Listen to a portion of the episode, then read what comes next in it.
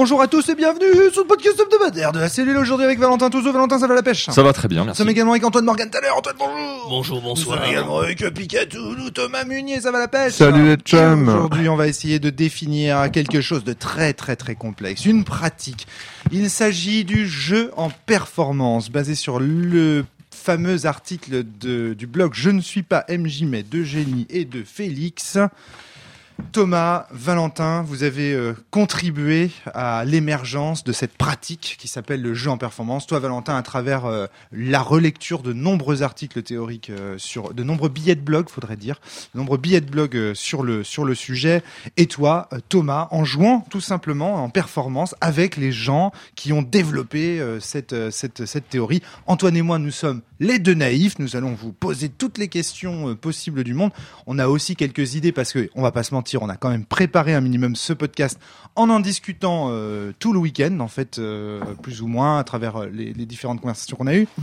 Et donc du coup, euh, on va on va essayer de comprendre, de mieux comprendre, de mieux cerner quelle est cette pratique du jeu en performance qui veut commencer. Peut-être expliquer d'abord quel est cet ar- quel est l'article fondateur et qu'est-ce qu'il raconte, qu'est-ce qu'il explique.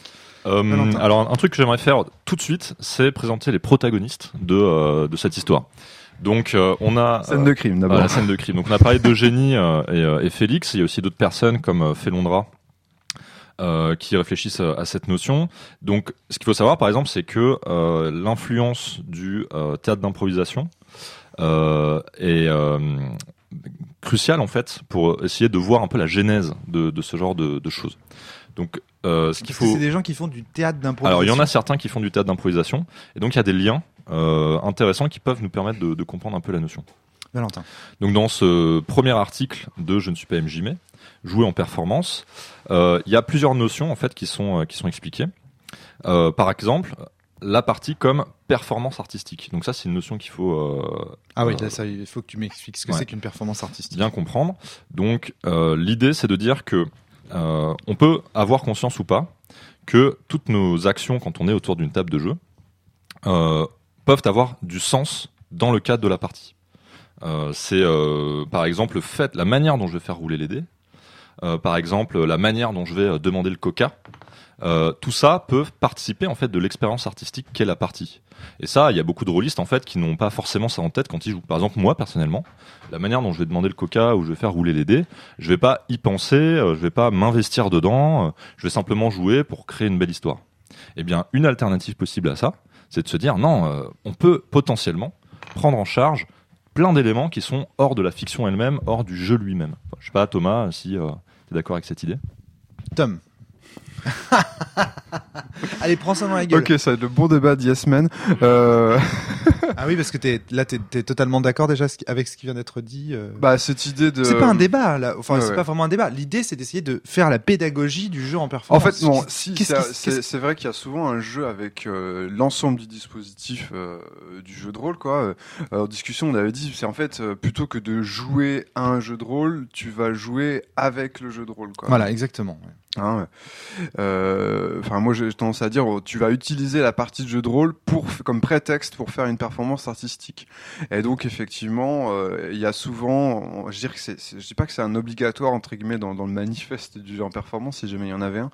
Euh, mais effectivement, il y a souvent l'idée de jouer avec tout le dispositif, euh, y compris effectivement euh, les comment le bah effectivement tu même tu peux faire un truc signifiant en manipulant tes chips pendant la partie quoi typiquement euh, parce que euh, tu peux par exemple tu peux manger des chips euh, bah, juste quand t'as faim ou tu peux manger des chips parce que en fait il y a deux, deux joueuses en face de toi qui font une scène RP vachement intense et tout et là là tu sors les chips et tu fais vraiment le geste d'aller manger devant elle pour dire lâche au spectacle tu vois.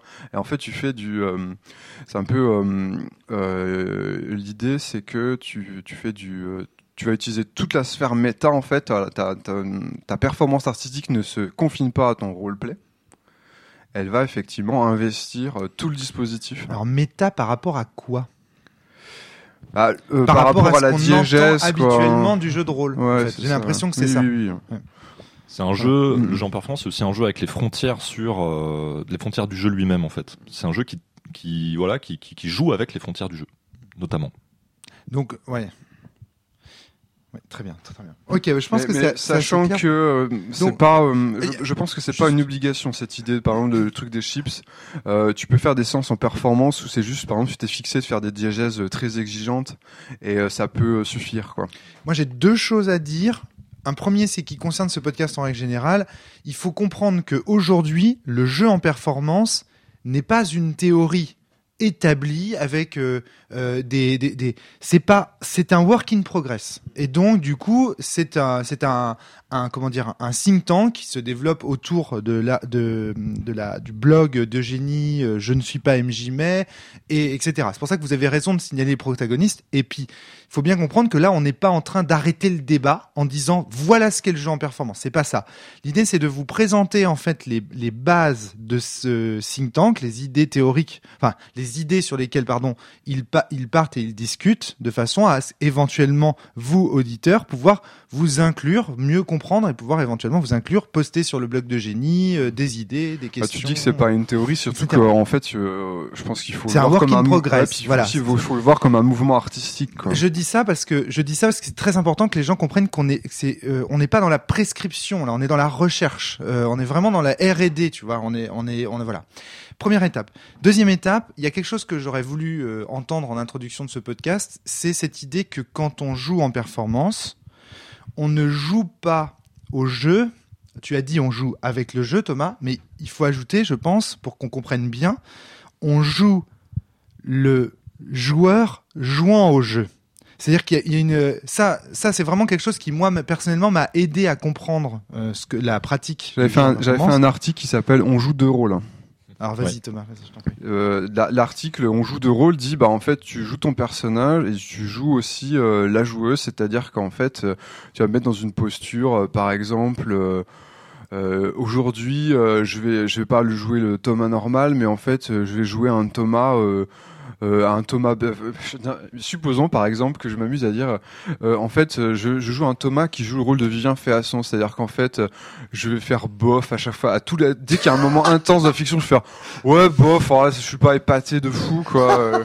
Ah, voilà, ça par exemple, Avec ce serait le du jeu en performance, ouais, c'est ça. Ouais. de notre ami Vivian Feason.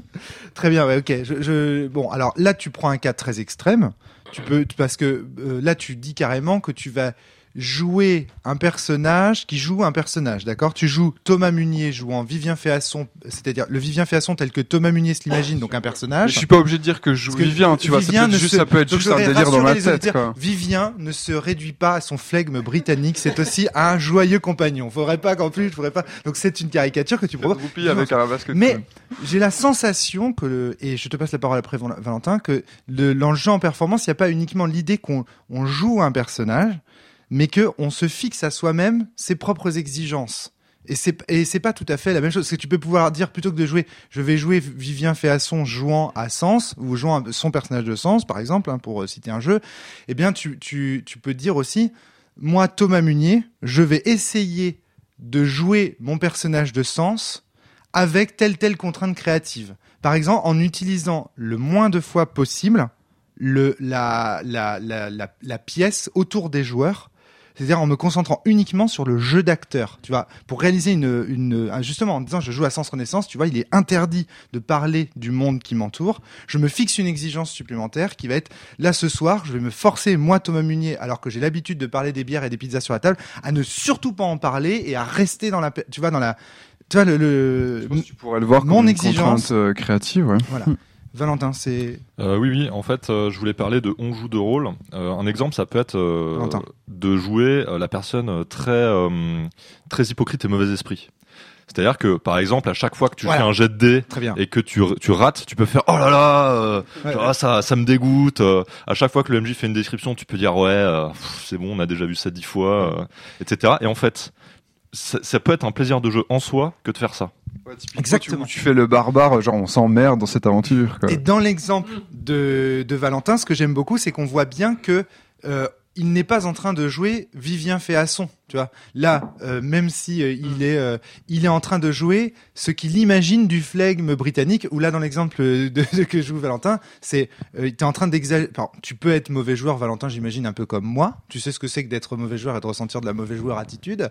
Et donc, tu vas dire, ce soir, je vais essayer de d'intensifier, de de, de, de, de, de performer ma mauvais joueur euh, attitude. Et ben en fait là tu utilises vraiment le mot qui est important et euh, là c'est un gros disclaimer qu'il faut faire.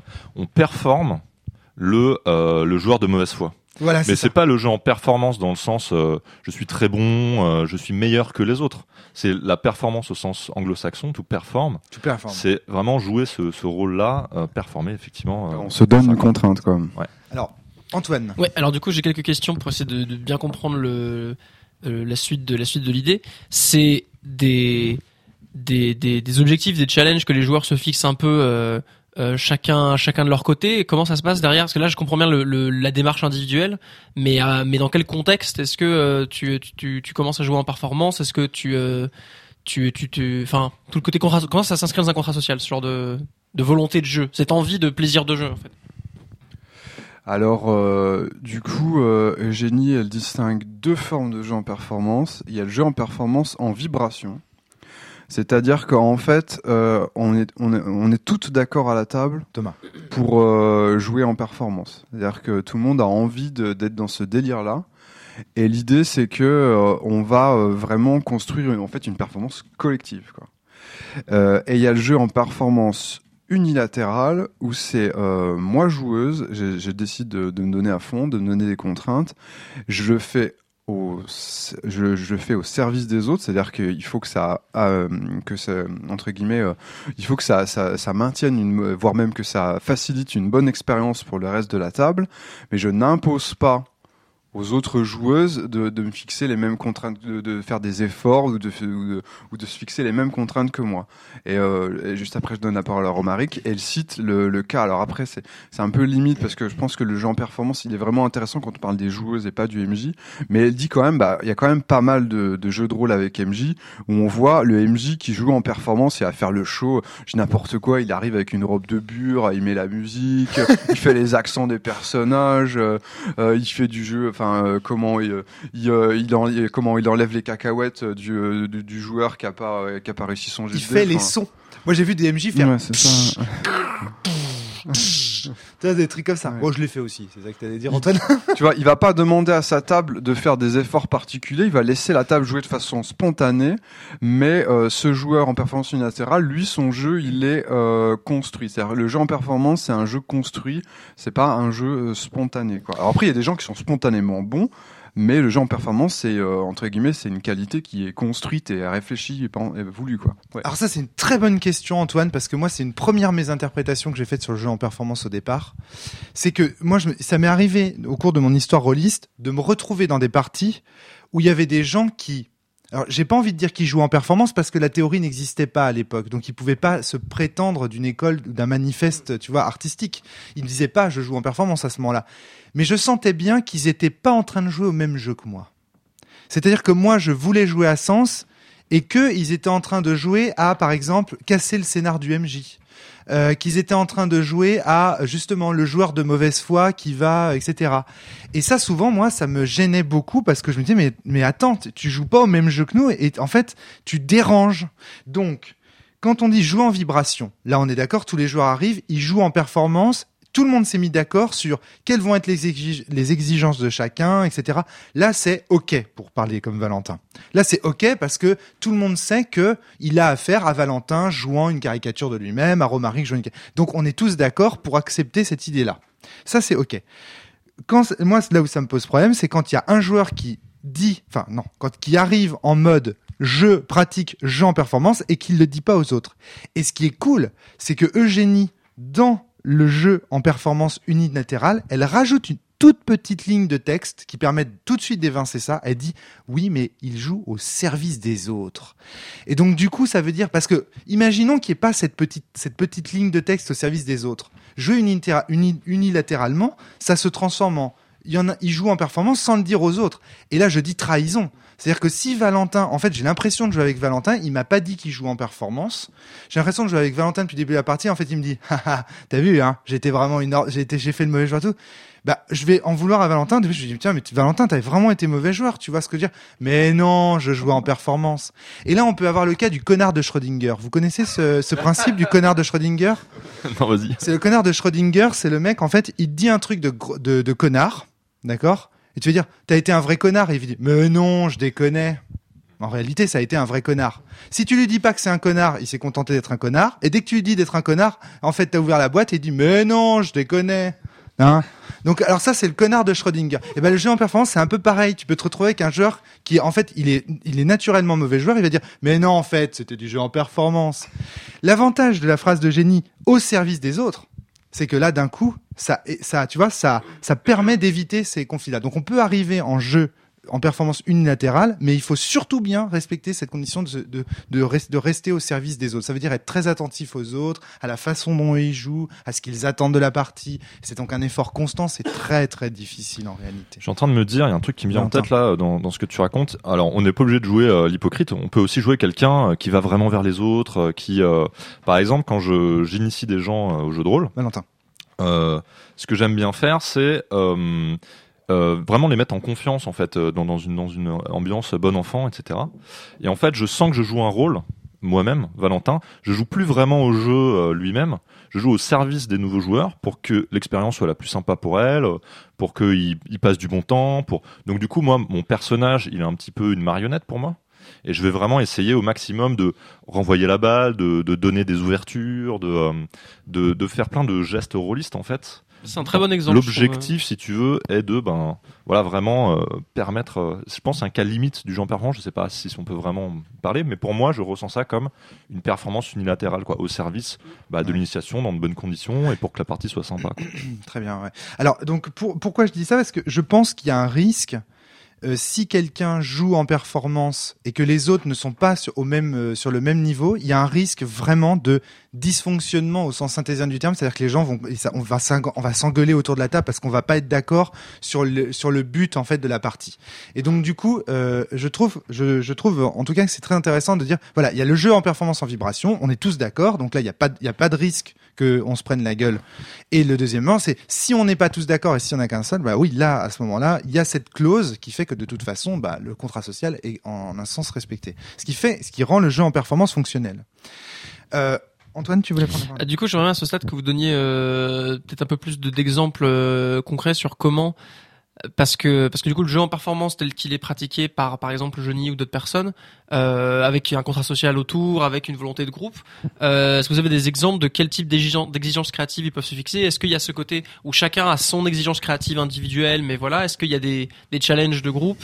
Euh, Comment ça peut se passer pour être plus plus concret? Très bonne question, Thomas. Alors du coup, je vais te donner un exemple où euh, il y a à la fois une contrainte euh, collective et euh, une joueuse qui décide de se donner une contrainte en plus.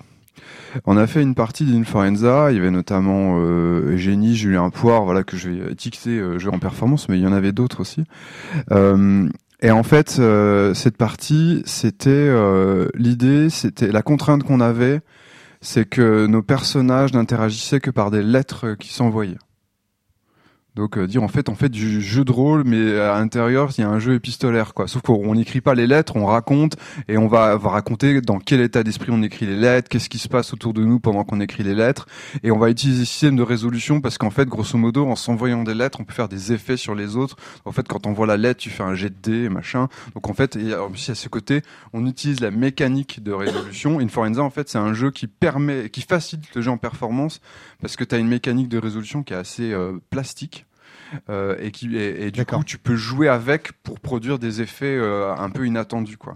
Notamment le type de dire je t'envoie une lettre et ça me permet de, de jeter les dés contre toi quoi. C'est typiquement un truc de jeu en performance qui est facilité par le jeu. J'ai envie de dire tu peux jouer en performance avec GURPS hein, il n'y a aucun souci mais euh, il y a des certains systèmes qui le euh, qui le rendent un peu plus facile on va dire et, euh, et donc euh, ça c'était notre contrainte collective, le fait que euh, nos personnages ne vont jamais se rencontrer, ils vont juste s'envoyer des lettres et ils vont interagir. On va trouver une façon de qu'ils interagissent par le biais des lettres. Et puis à un moment dans le jeu, moi je, je, raconte que pour envoyer une lettre en fait à un autre personnage, je pêche un saumon et je mets ma lettre dans le ventre du saumon que je, je recouds ensuite et je le renvoie dans la rivière pour qu'il aille à quelqu'un quoi. Et en fait, euh, là, à ce moment, il y a, c'est autour, après un, un peu plus tard, c'est au tour de Génie, et il y a un joueur qui dit à Eugénie, t'es pas cap de jouer le saumon. Ah, le, ce t'es pas cap, Voilà. c'est très intéressant. Le je thé pas cap, euh, il y, a, il y a un peu, il y a un peu de ça. Il y a un peu une culture du thé pas cap, hein, euh, où on n'est pas cap, quoi. Et, euh, et du coup, j'ai dit, bah ok, euh, pas de souci, euh, je joue le saumon, quoi. Alors des fois, ça peut, ça a marché. euh, Enfin, ça, ça a été, ça a marché pendant un tour euh, où elle a réussi à jouer le saumon et a quand même envoyé des lettres aux autres. Enfin, je, je c'était assez mindfuck la façon dont on s'y est pris, mais il est arrivé. Mais après les tours suivants, elle a continué à jouer le saumon, mais il n'arrivait plus à envoyer de lettres. C'était euh, donc il y a des moments, et il y a cette notion, c'est presque si tu veux, le, le jeu en performance, c'est un peu une tour de Jenga. C'est-à-dire qu'on empile des trucs et tout. Et des fois, il y a des moments où ça pète, en fait. L'idée, c'est de réussir à empiler le plus haut sans que ça pète, quoi. Mais euh, on, on flirte toujours avec le point de rupture, euh, entre guillemets, quoi. Alors ça, dans la Valentin. performance euh, en vibration surtout quoi. Quand justement il y a ce jeu en performance avec les autres euh, qui jouent aussi en performance, parce que dans une performance unilatérale, tu peux te fixer ton exigence euh, et la, la respecter simplement pour pouvoir faire euh, un, un- un chouette show quoi. Valentin, tu voulais euh, non? Euh, C'était juste pour compléter. hein. D'accord, ok, très bien. Est-ce que ça répond vraiment à ta question, Antoine? Je... Ouais. Ah bah oui, complètement. Complètement. Euh, c'est- mais c'est intéressant de voir le- le- l'état d'esprit, l'attitude euh, que que- qu'il y a là-dedans. Euh, on avait déjà parlé un petit peu en préparation, mais moi de plus en plus, ça me fait beaucoup penser à des pratiques qu'il peut y avoir dans d'autres dans d'autres médias autour du euh, du, euh, du jeu speedrun par exemple, euh, Très intéressant. plutôt- Il faut que tu ailles au bout de Ouais. cette analogie. Ou euh, ou euh, peut-être plus du, du power play en général, parce que j'ai l'impression qu'il y a une idée de euh, alors le fait de, Alors, de- qu'est-ce que c'est le super play Qu'est-ce que c'est le, le, le Ouais. speedrun? Il faut Alors- peut-être expliquer. c'est de façon générale des pratiques où le but, la- la- une bonne façon de l'expliquer, c'est de dire, euh, t'as fini un jeu, t'as déjà joué tel Un que jeu vidéo, hein. un jeu vidéo tel que les tel que les règles, euh, t'as as fait l'expérience euh, en normale, tu vois, classique, euh, Fini Mario 4. fini. Et tu vas chercher à renouveler euh, ton expérience différemment en te fixant des, des challenges divers et variés. Alors la forme la plus courante, c'est le speedrun, c'est-à-dire finir le jeu le plus vite possible. Mais il y a des contraintes qu'on peut se fixer qui sont pas de l'ordre de, qui sont pas sur un critère aussi euh, chiffré pur, mais ça peut être des contraintes. Il y a, y a des gens qui font des jeux en se disant, bah je vais me bander les yeux et faire le jeu en entier. Euh, euh, 100% objets euh, récupérés. euh, par exemple, tu- vas prendre 100% des secrets accomplis, par Oui, exemple. des choses comme ça, Voilà. ou alors même euh, se dire ah est-ce que je peux pas euh, dans un jeu qui est pas du tout fait pour un jeu d'action hyper bourrin, essayer à chaque fois que je tue des gens que le, le, le sang sur, sur les murs ça fasse des cœurs ou des, enfin tu peux inventer des tas de trucs euh, trucs à la con. Euh, pour c'est un exemple un peu Thomas, foireux, Thomas, euh, Thomas se prend la tête en mode qu'est-ce que c'est je sais pas, ça est venu. Bon bref, euh, mais il y a cette idée. faire ça à Outline Miami. euh. assez euh, assez intéressant de euh, de détourner complètement le truc parce que dans, dans le speedrun plus plus plus ça va plus une communauté donnée de, autour d'un jeu euh, fait évoluer euh, les outils qu'ils ont à leur disposition plus ils, ils pètent les limites du jeu plus ils, exploitent des bugs des choses comme ça bah plus ils, jouent avec la tour de Jenga ils sont à la limite de la faire de la faire s'écrouler pour euh, pour se dire après ah cool euh, cette notion de hacker le jeu, quoi. Ouais, c'est une notion de hacker le jeu. Et, euh, et où là, le fait de ne pas jouer au jeu mais de jouer avec est aussi euh, aussi assez pertinent. Euh, et le l'idée de que c'est une pratique de euh, de, euh, ouais, de, de, de- le jeu en performance, c'est peut-être un peu le les hardcore gamer du, du jeu de rôle. euh. Alors, alors attends, il y a un petit truc. euh, J'ai vu Valentin se saisir, euh, commencer à saisir dans son micro. Est-ce que toi aussi ça t'a fait tiquer le mot hacker le jeu Non, c'est pour ça que tu. Euh, non non non, mais vas-y. Alors moi, je- moi, moi j'ai un, moi, j'ai un, un élément là-dessus. Je trouve pas qu'un speedrunner, un super player, il euh, hack le jeu. Parce que les règles du jeu sont toujours les mêmes. C'est juste qu'il trouve un moyen, une faille à exploiter dans celle-ci pour péter le jeu. Du coup, on avait l'analogie Mario Maker. Voilà, ouais. Et Alors, aussi. Alors non, Mario Maker, c'est encore différent parce que les règles- Maker. oui, mais les ouais, mais alors attends, parce que les règles de Mario Maker, c'est justement de pouvoir ac- actionner du, avoir de la liberté sur le code. J'aimerais qu'on prenne un jeu vidéo comme Zelda Ocarina of Time ou Zelda 3, qui est un très bon Mhm. exemple à mon avis. Zelda 3, donc il y a un jeu avec un ensemble de règles qui sont fixées sur une cartouche. Il y a des gens qui jouent à Zelda 3. Comme l'expérience attendue par ces auteurs, c'est-à-dire ils, ils se baladent sur la carte, ils trouvent les premiers objets, ils font les donjons dans l'ordre, etc., etc. Ce que signale Antoine, c'est des joueurs qui vont dire bon bah maintenant on va se fixer une contrainte supplémentaire. C'est-à-dire que là, ça c'est une contrainte qui n'est pas une règle de la cartouche, c'est une contrainte, une contrainte qui arrive. Les joueurs se la fixent eux-mêmes et disent on va le finir le plus rapidement possible. Alors là, donc il y a les premiers joueurs qui commencent à le faire en optimisant les donjons, etc. Et puis à un moment, il y a un mec qui découvre un bug. Quand on rentre dans le premier palais, il y a la porte en fait. Il y a, il y a un- si on fait une certaine action avec la manette, on passe sous le sol du palais. Et là, par contre, le, le- là, en- là, en fait, les mecs, on se pose la question à ce moment-là, mais est-ce qu'ils jouent toujours à Zelda 3 Parce que est-ce qu'ils jouent toujours à l'expérience que l'auteur en, en- en attendait? Pas vraiment, parce que là, il vient de, de trouver une faille dans les règles pour. Pour autant, ça reste du jeu en performance, ça. Ça reste, enfin, euh, dans l'analogie, Mm. parce que on, il a rajouté une contrainte qui est non seulement je vais finir le jeu rapidement, mais en plus de la façon la plus what the fuck, il y a à côté, euh, sans en, avoir, ri- en, en ayant absolument rien à foutre de ce que l'auteur attendait de, de- du jeu, mais en faisant vraiment uniquement en explorant les failles systémiques de la cartouche. Et donc, euh, vous voyez, mais tout ça c'est du jeu en performance, c'est-à-dire qu'à chaque fois on a rajouté des contraintes qui, qui, qui, qui sont Euh, pour euh, un tout petit peu compléter ce que tu dis, c'est cette phrase vraiment qui est à mon avis clé, c'est mon exigence comme résistance. Ouais. C'est-à-dire vraiment l'exigence que je me fixe moi-même en tant que joueur en performance, c'est ce que euh, ce qui va me permettre de jouer. C'est la résistance au sens presque de résistance asymétrique de Mais- Frédéric Santès. Exactement. Mais alors pourquoi c'est pas un hacker le jeu? Parce qu'on n'a pas changé les règles sur la cartouche.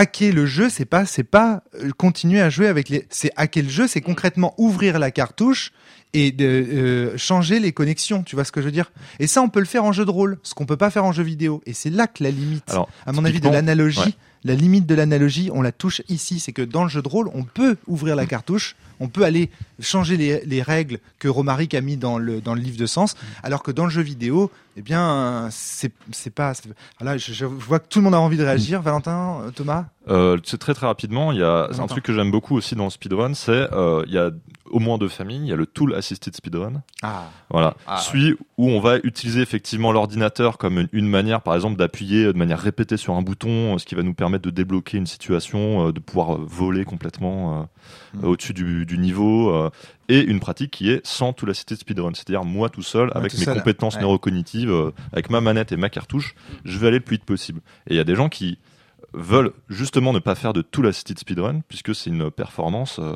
complètement différente. Bah oui. C'est leur rés- c'est leur exigence C'est à leur eux, c'est résistance. Donc. Exactement. Mm. Exactement. Alors, euh, j'avais deux réactions, j'essaie d'être rapide. Euh, sur le hack, pas hack. En fait, euh, je suis pas sûr que tu sois tout le temps en train de hacker jeu quand tu fais du jeu en performance.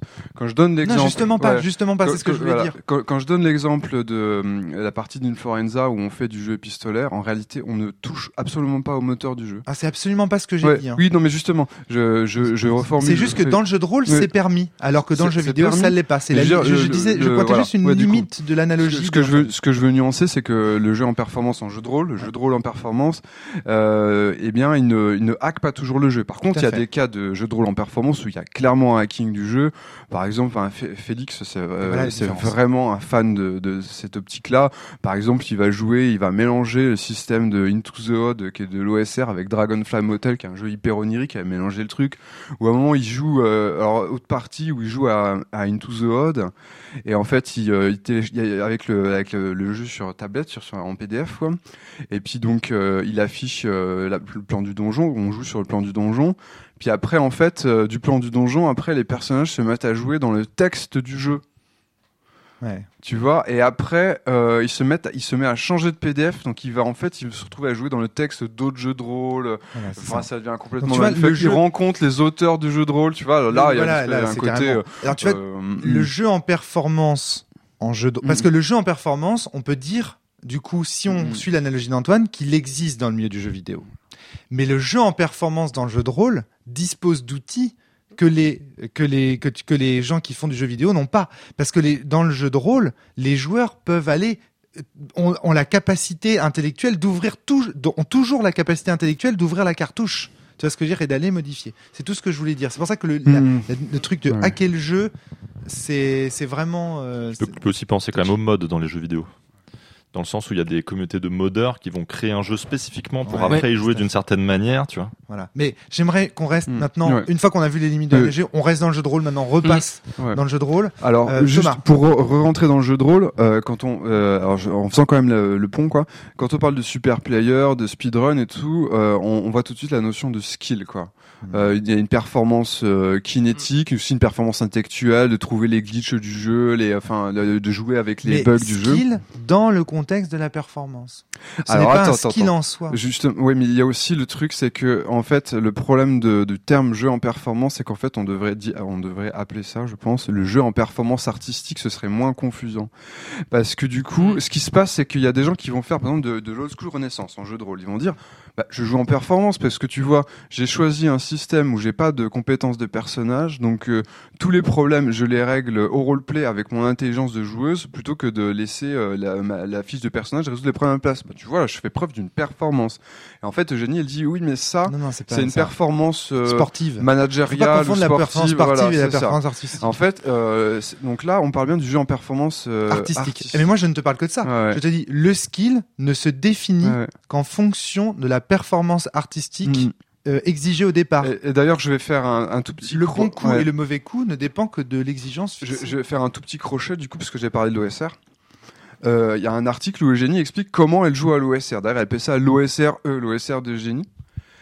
Et en fait, euh, son idée, je, je, enfin après, je, je, elle me corrigera si, si je me gourre, mais j'ai l'impression qu'en fait, quand elle joue à l'ESR, ce qui compte pour elle, c'est d'analyser les codes du genre. Et puis en fait, bah du coup, on parlait de jouer la joueuse. Et ça, en fait, euh, je pense qu'elle dit, je vais jouer euh, comme si euh, j'étais Steve, euh, euh, comment euh, un joueur euh, qui joue euh, Alex Geneva euh, en 1975, et euh, il jouait comme ça. Et donc, par exemple, euh, dans son inventaire, elle a un chapeau. Et euh, si tu veux, les, euh, les autres euh, les autres joueurs lui disent. Alors, par exemple, elle, elle fait du player skill euh, entre guillemets quand elle fait de l'OSR. Elle dit ouais, j'essaye de résoudre euh, les défis. euh, tu vois, je, je je mets pas mon personnage dans ma muse volontairement. Je joue vraiment la survie. Mais elle le fait pas parce qu'elle a la volonté de gagner le jeu. Elle le fait parce que c'est les codes du genre. Donc déjà, c'est en fait quand tu, tu vas l'observer jouer, tu dis bah en fait elle joue SR comme tout le monde. Mais en fait, dans son intention, l'intention est différente déjà. Et puis par exemple, donc elle a un chapeau dans son inventaire. La table lui dit bah Aura, t'as un chapeau, décris-moi ton chapeau. Elle fait bah attends, c'est juste un chapeau.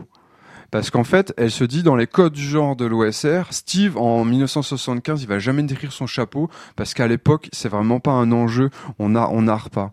Et d'ailleurs, je fais un tout petit je finis ça, un tout petit crochet sur la jeunesse du jeu en performance parce que je pense que ça a une histoire. Déjà, il y a une histoire avec euh, les premiers blogs des articles de génie avec le théâtre d'impro, mais il y a une histoire qui commence en fait dès les prémices du jeu de rôle. Alors c'est évidemment pas la même forme de jeu en performance, mais en fait, si on voit par exemple, euh, alors je crois que c'est Corey David qui avait fait euh, au colloque, elle avait fait une intervention sur le roleplay, expliquer c'était quoi le roleplay.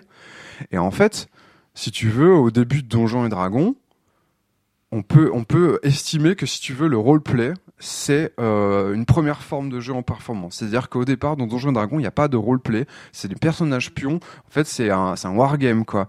Et il y a des joueuses qui se sont dit, ah bah tiens, moi la contrainte que je vais me donner, c'est que je vais donner une personnalité à mon personnage et je vais euh, je vais parler comme si j'étais le personnage et je vais faire du théâtre avec mon personnage. Et d'ailleurs à l'époque, euh, ça n'a pas forcément été euh, au goût de tout le monde. Gary Gigax détestait le roleplay. Ce, ce concept pour lui, il en fallait pas quoi du roleplay quoi. Très très bien. Excellent. Alors, j'aurais quelques limites à souligner là-dessus, mais je pense qu'on aura l'occasion d'y revenir par la suite quand on va parler justement de attention aux étiquettes de quand ah oui il jouait déjà en performance mais oui mais le problème c'est que le jeu en performance n'existe que depuis que Génie la enfin l'étiquette tu vois dans la controverse rôliste n'existe que depuis que Eugénie Félix l'ont vraiment Ouais, tu appliqué peux- comme pour ça moi, tu peux la dater. Enfin, ça, ça a quand même, euh, ça a quand même un historique. Ça vient pas de. Oui, mais de attention à ne pas coller des étiquettes sur des pratiques Mhm. qui existaient avant. Parce que, oh, regarde, je te donne un exemple. En préparation de ce podcast, on citait le, la façon dont Morgan et Maxime maîtrisent Sens en WMJ. Tu te souviens de cette, euh, cette, euh, ce débat? Et donc, on disait, regarde, en fait, ils jouent en performance. Et je vous ai dit, attention, eux-mêmes, à l'époque où ils le faisaient, vu que le terme n'existait pas, ne se disaient pas jouer en performance eux-mêmes. Et c'est très important parce que ça permet comme ça, des... parce que si on dit ils jouaient en performance, on comprend. euh, le problème c'est que ça réduit leur activité à ça, et on ne peut pas la réduire à ça parce que par ailleurs, euh, en dehors de leur L'intention, performance, l'intention de la joueuse est importante. Voilà, ils n'avaient pas l'intention de jouer en performance puisque ça n'existait pas comme euh, type de concept. Maintenant, il, y a, il va y avoir de plus en plus de gens qui vont avoir l'intention de jouer en performance. Et ça va être très intéressant, Mhm. tu vois. Enfin. Est-ce que je, euh, est-ce que je peux juste déplier ton exemple de, de Maxime et Morgan? Alors euh, euh, oui, juste fini. Juste, c'est que on a vu aussi qu'ils jouaient parfois avec les règles du jeu en respectant proprement, à proprement parler, le, sys- le système tel qu'il euh, imagi- tel qu'il l'imaginait et sans être dans le. Les... Donc, ils jouaient pas toujours en performance. Ils avaient des moments où ils jouaient. en Je, je veux juste préciser quand même, on peut jouer en performance en respectant totalement les règles du jeu. Oui, absolument. C'est ce qu'on a dit. c'est-à-dire, Les, voilà, les- Ouais. les règles, c'est euh, un des éléments, un des actionnables possibles. Le hack est une des, un des actionnables possibles. Mais... Euh, eh oui, c'est vrai que ça, pourrait laisser entendre ce que j'ai dit que c'est pas le cas. Ce que je, veux dire par là, c'est qu'ils n'étaient pas toujours dans la performance artistique. Il y avait des moments où ils se contentaient juste d'appliquer, tu vois, sans, euh, euh, avoir, enfin, disons que les, les exigences changeaient, tu vois. Ça, c'est un truc qui est très important et que j'ai. Alors, du coup, on change de sujet un peu là, mais c'est l'idée que jouer en performance, c'est pas quelque chose non plus d'essentialiste. Il n'y a pas des joueurs en Non, performance. non, ouais, vraiment, c'est important. C'est comme dans la théorie GNS. Il y a des moments en fait dans lesquels, pendant lesquels euh, le, jou- le, le joueur, la joueuse choisit de jouer en, perf- en performance. Et d'ailleurs, la nature de sa performance va pouvoir varier pendant la, la, la partie. Il y a des moments où on joue plus ou moins en performance. Enfin, c'est, c'est, c'est, tout ça, c'est compliqué. C'est une pratique, euh, encore Ouais, une fois, ouais, qui, est, ouais. qui est complexe. Donc, il faut pas la, la réduire, tu vois, et la simplifier non plus. Thomas, tu veux ajouter quelque chose? Ouais, je, je juste redéplier sur l'exemple de Maxime et Morgan parce que quand on a discuté en préparation, c'était plus précis que ça. Donc euh, Maxime et Morgan, ils jouent à Sens Renaissance et Oui, quand euh, quand il y a notamment les moments de, de dialogue entre deux PNJ importants, euh, en fait, ils vont, euh, ils vont Ils littéralement faire du, du théâtre en fait pour incarner, pour faire le dialogue entre les deux PNJ quoi. Exactement. Et donc, euh, on peut se dire, c'est une, une hypothèse, quand tu regardes, supposons qu'on les regarde faire, on peut se dire, hypothèse, qu'en fait, là, ils sont en train de d'utiliser un des actionnables du jeu en performance qui est euh, avoir un discours sur le jeu de rôle. C'est-à-dire qu'en fait, tu dis, ah, ils font du théâtre pour jouer les cinématiques de sens, donc en fait, ils accentuent l'effet de mise en abîme qu'il y a dans sens, tu vois, et en fait, ils produisent un discours sur le jeu de rôle. Mais si, mais ça, c'est une hypothèse qu'on peut faire sur leur intention. Mais ça se trouve, Maxime et Morgan, en fait, en ce moment-là, ils sont juste envie de dire, on a juste envie de rendre ça plus cool faire un, peu de spectacle. Alors c'est le entre guillemets produire un spectacle c'est un des actionnables du jeu en performance, mais du coup il manquerait quand même l'actionnable euh, faire avoir un discours sur le jeu de rôle. Donc du coup euh, à nouveau euh, juste observer des, joueuses ne permet pas forcément de déduire qu'elles sont en performance. Et une toute dernière chose, c'est sur le, le débat chronologique. Il y a en fait dans le jeu en performance il y a aussi une obsolescence programmée. C'est-à-dire qu'avec euh, Felondra, il parle souvent de la notion de sortir de sa zone de confort. C'est-à-dire qu'il y a un moment, tu sors de, tu te fixes une contrainte, tu sors de ta zone de confort, mais en fait, une fois que tu maîtrises cette nouvelle contrainte, c'est devenu ta nouvelle zone de confort. Et donc, je reprends mon exemple du roleplay. Quand le roleplay apparaît dans les années 70, pour les personnes qui inventent le roleplay, en quelque sorte, elles se donnent une contrainte. Et à ce moment-là, c'est du jeu en performance. Mais en fait, euh, au bout d'un moment, ça se cristallise dans les pratiques et ça devient euh, que ça devient du sens commun de faire du roleplay. Enfin, attention, c'est pas commun pour tout le monde. Tu vas encore rencontrer des personnes qui font pas de roleplay parce qu'elles aiment pas ça ou parce que ça leur est inaccessible. Mais n'empêche que ce serait euh, aujourd'hui assez malvenu de d'étiqueter le roleplay comme étant euh, du jeu de rôle en performance parce que ça c'est devenu euh, finalement c'est rentré, on va dire, dans la zone de confort globale des rôlistes. Quoi. Très bien. Question, alors pour, euh, pour on continue, on développe. Question que j'ai envie de vous poser autour de cette table qui vraiment, euh, là on va toucher vraiment au cœur des débats euh, parce que je pense qu'on a assez bien présenté la, pratique telle qu'elle est, telle qu'on la comprend. On peut, on peut que c'est tout ce qu'on peut faire parce qu'il faudrait encore une fois la meilleure manière de comprendre cette pratique maintenant à pour vous, eh bien c'est de la pratiquer, c'est d'essayer, voilà. Donc alors maintenant petite question. Quand je joue imaginons par exemple, donc j'ai acquis euh, la base de sens, euh, donc euh, d'occasion, ce que quelqu'un détesté ce jeu. Donc j'ai récupéré la base de sens et je me dis ce soir on va jouer à sens. Récupéré dans une poubelle. Voilà, c'est ça, c'est ce que j'allais dire.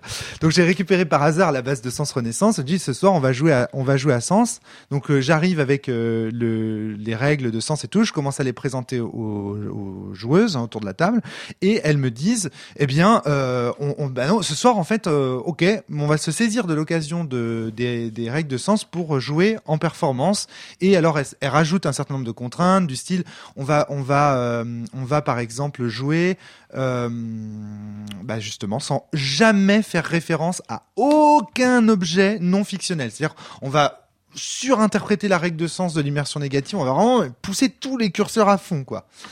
Et euh, y compris pour le MJ, ce qui va être extrêmement difficile. Voilà, donc on va se fixer des exemples. La question que j'ai envie de vous poser, c'est ces gens jouent-ils à sens? Là, c'est une question théorique. euh, Je, je, je suis assez mal à l'aise parce qu'en fait, euh, là, ça, ça rejoint la définition de ce qu'est sens le jeu. Euh, je pense qu'en fait, euh, Alors, il se trouve que l'auteur est là justement du jeu. C'est pour ça que je cite cet exemple-là parce que comme ça, je vais Ouais. pouvoir vous dire mon avis après. ouais, je pense que c'est une question qui est pas si pertinente que ça du point de vue du jeu en performance. Oui. C'est-à-dire qu'en fait, une, une, une réponse qui me permet de botter en touche, mais qui est quand même un- un- importante, c'est que on se pose pas la question de savoir quand on joue en performance si on continue à jouer au jeu ou pas en fait. Mais bien sûr, Tu vois l'idée? Mais bien sûr. Donc après, c'est une, plutôt une question Alors, je théorique. juste te dire, Valentin, quoi. que je connais le non-sens de cette question, mais que je suis sûr que plein de gens vont se la poser. Ok, d'accord. Donc, je, je, je fais volontairement le naïf. Je, je... Puis il y a un énorme paradoxe horrible dans cette question aussi. C'est forcément très étape Évidemment. par étape et euh, à partir de quand tu euh, tu euh, tu vois c'est comme comme dans, le- speedrun à partir de quel moment tu as suffisamment modifié les trucs c'est extrêmement flou donc euh. Voilà, c'est très complexe en fait comme question, mais je pense qu'il y a beaucoup de gens qui vont se la poser, tu vois. Ils vont se dire, mais attendez, par exemple, c'est quelque chose. Enfin, alors, on pourrait dire, première étape, une l'autorité de l'auteur. C'est-à-dire qu'en fait, c'est l'auteur qui va dire. C'est ça, c'est une première manière de voir les choses. On peut dire, bah, on va demander à Romaric Briand, il se trouve qu'il est là sur, sur le podcast. Bah, alors regarde cette partie de sens. Alors toi, est-ce que tu reconnais tes petits? Tu trouves qu'ils jouent à sens ou pas? Et là, donc, je regarde la partie, et puis effectivement, c'est un cas limite, comme vient de le dire Antoine, c'est un peu particulier quand même. C'est pas vraiment ce que j'attendais. Mais moi, en fait, en tant que Romaric, je dirais qu'il joue à sens, parce que tu vois, il fixe euh, le curseur de l'immersion négative, et puis quelque part, j'avais quand même euh, derrière. Après, il y a le truc, mais, mais Romaric, c'est pas toi qui as l'autorité pour dire ce que c'est qu'une partie de sens. C'est l'ensemble des gens qui jouent à sens qui se prononceront sur ce qu'est une partie de sens ou pas. Et donc, du coup, il faut se retourner vers les joueuses à ce moment-là et leur dire est-ce que vous avez la sensation de jouer à sens ou pas? Eugénie, Il y a un Félix. paradoxe dans ta phrase. De quoi? Qu'est-ce que t'as dit, Thomas? C'est entendu. en fait. l'ensemble des personnes qui jouent à sens qui doivent dire si elles jouent à sens. Oui, c'est vrai. Non, mais tu vois ce que je veux dire C'est l'ensemble des gens qui. Euh, euh, oui, oh, putain, c'est génial ce que tu viens de dire. Ouais. Oui, oui, c'est un Cette phrase est paradoxe. ouais. absurde, quoi. Enfin, tu- est-ce que tu vois ce que je veux dire néanmoins? C'est-à-dire que c'est l'ensemble des gens qui utilisent la base de sens pour pour pour, pour jouer et faire une Mais activité. comment on peut dire qu'elles utilisent la base de sens Alors en fait, Voilà, pour sortir du paradoxe, c'est un truc très simple, c'est l'ensemble des gens qui disent jouer à sens, qui ont autorité pour dire effectivement ce ce que qu'est c'est. sens. Voilà, Voilà. exactement. Merci Valentin, c'est mieux formulé comme ça. Merci. Et ben t'as très bien compris ce que je voulais dire. C'est ça. C'est-à-dire qu'il y a une autre manière de voir les choses, qui est de dire bah voilà, c'est pas l'auteur qui, qui doit juger euh, s'il joue à sens ou pas. C'est c'est aux gens de décider s'il joue à sens ou pas. Très bien. Est-ce que c'est le moment de mettre le doigt sur euh, la mort de l'auteur et le player does matter quoi? Je pense qu'on a, je pense qu'on a bien compris. Euh... Alors moi je veux bien, mais alors dans ce cas-là, on part sur un autre podcast. Donc euh, je pense. Enfin, du coup, on part sur le, podcast sur le, système. euh, En fait, c'est une manière de répondre à ta question et de parler du en performance, je crois.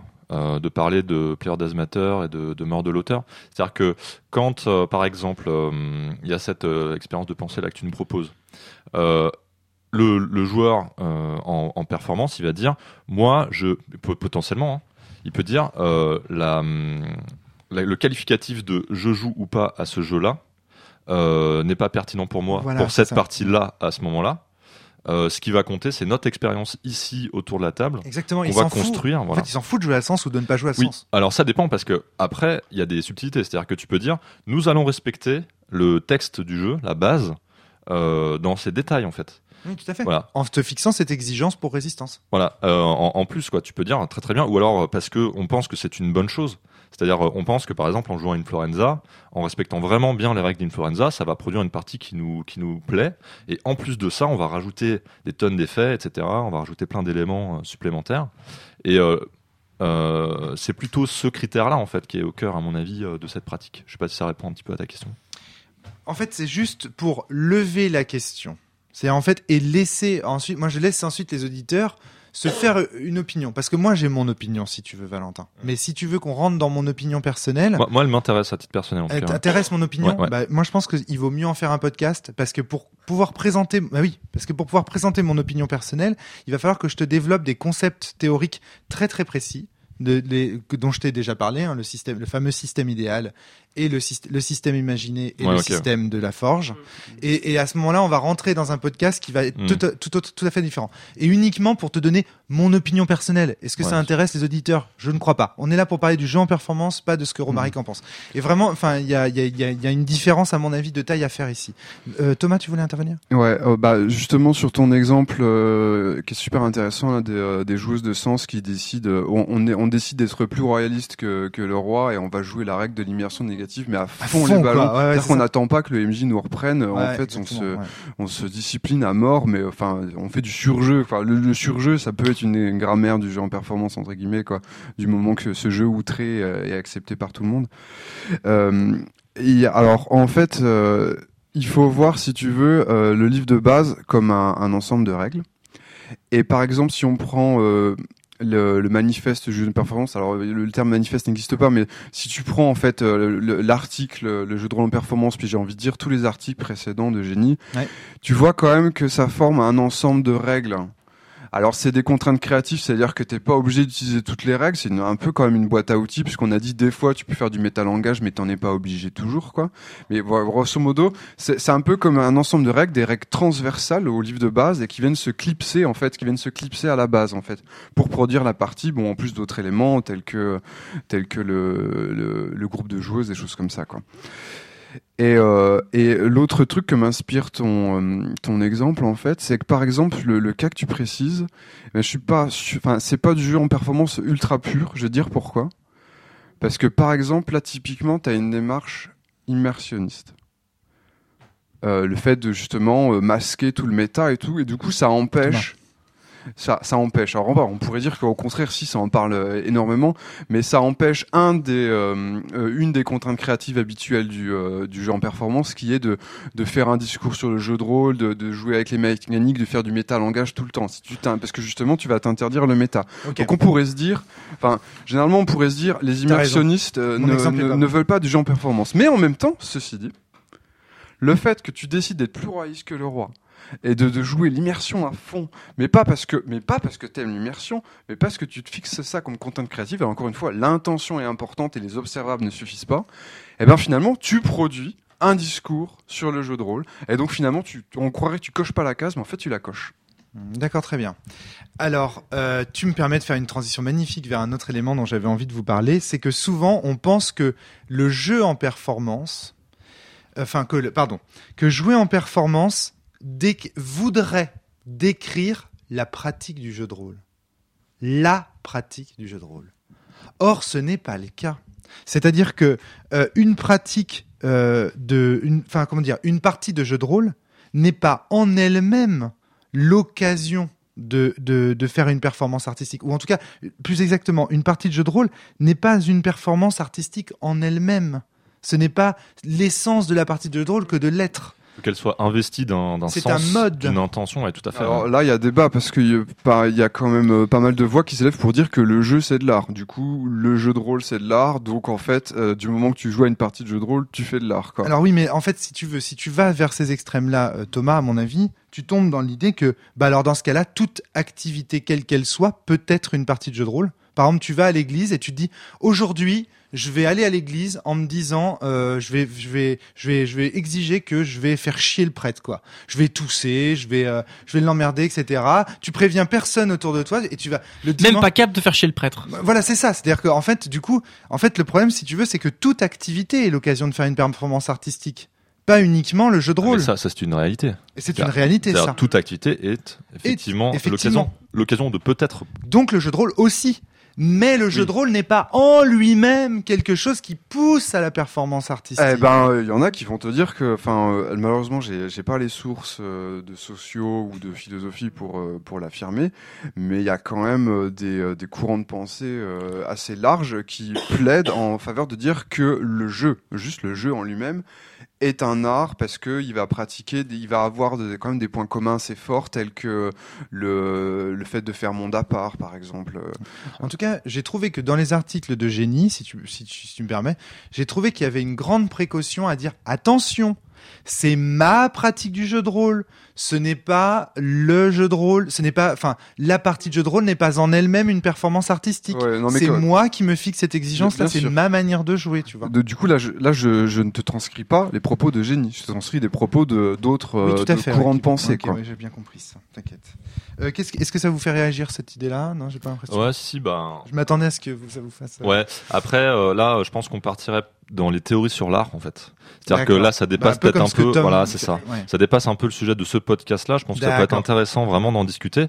Alors, je pense qu'il y a déjà eu des podcasts du genre euh, le jeu de rôle est-il euh, de l'art Euh, Il y a déjà eu des sujets comme ça, mais on pourrait continuer à en parler beaucoup sur effectivement euh, euh, le, le rapport entre l'art, les théories de l'art et le jeu de rôle. Mais euh, pour le jeu en performance, je pense que ça ça dépasse un peu notre notre ambition ici maintenant quoi. En tout cas, c'est intéressant parce que euh, quand on parle du jeu de rôle en performance, assez rapidement, euh, on, se dit, parce qu'on cite les articles de génie, on se dit, mais finalement, est-ce que le jeu de rôle en performance, ce n'est pas la pratique spécifique de génie bidet? Qu'on est en train d'essayer de décrire parce que comme on s'appuie sur ces articles, on est en train de se dire mais en fait dans le fond euh, voilà et je trouve qu'il y a une certaine forme de modestie là-dedans, c'est-à-dire euh, de dire bah en fait c'est un peu comme le scarabée de Wittgenstein, euh, ma pratique du jeu de rôle, bah, je peux pas faire de grandes théories sur la façon dont tout le monde joue au jeu de rôle. Je suis, en fait, je suis obligé de, je, me regarde jouant au jeu de rôle et je ne peux que essayer, tenter au mieux de montrer et non pas de dire. Tu vois, de montrer comment euh, je, joue au jeu de rôle. Donc il y, a une, vision très poétique du jeu en performance dans, dans ce sens-là, comme tentative de, de, de montrer quelque chose qui justement est ineffable et ne peut être dit, etc. Et moi j'y retrouve mes billes de Wittgensteinien, si tu veux, là-dedans.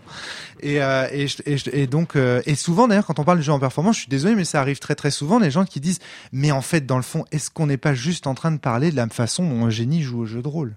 Alors il y a pas que génie. Et moi, ça hein. me pose pas problème. ça. Il y a Eugénie, Félix qui sont les auteurs de, de, de ces deux articles, mais en fait, il y a beaucoup de pratiquants hein, de, qui se reconnaissent en fait dans le terme et l'étiquette. C'est Eugénie qui euh, porte la voix, notamment à travers son blog. Voilà, c'est ça, à travers son blog. mais euh, c'est pas la pratique privée d'une seule personne.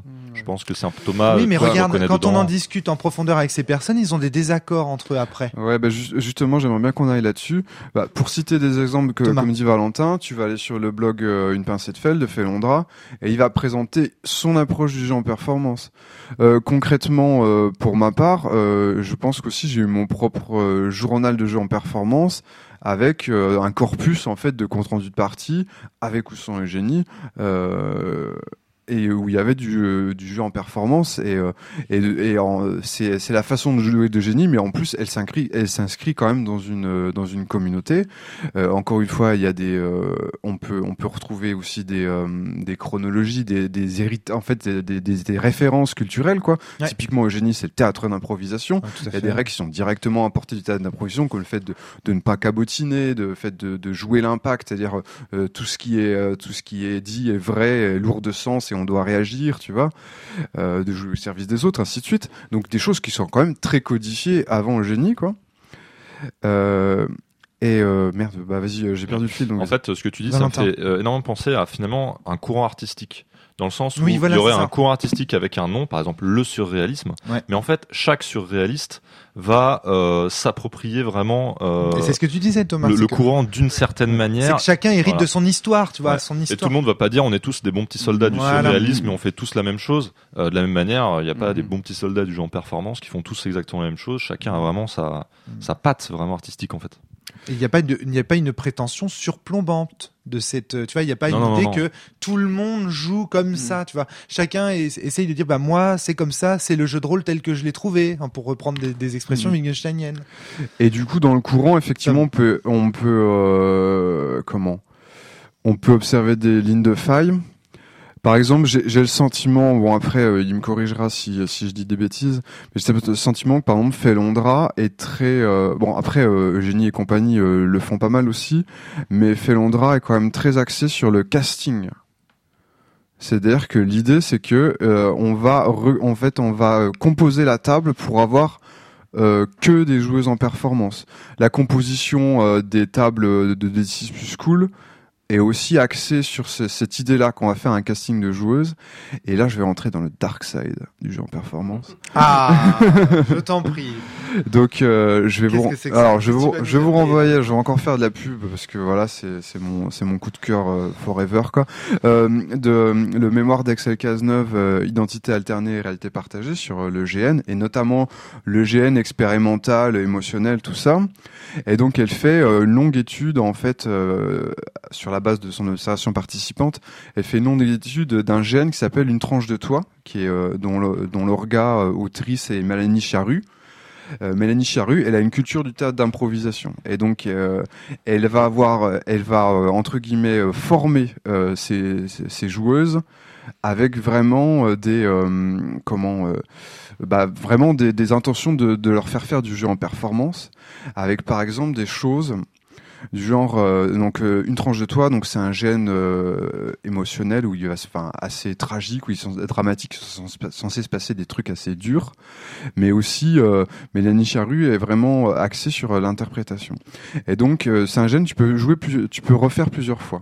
Et donc en fait elle va faire faire plusieurs fois le même gène à la même équipe pour en fait de plus en plus améliorer euh, leur jeu. Enfin améliorer. Alors euh, et euh, le truc c'est par exemple elle va dire par exemple elle dit Axel ton personnage s'en sort toujours par les sarcasmes il faut que tu varies en fait il faut que tu fasses autre chose quoi Hmm. donc que tu changes ta palette d'interprétation quoi.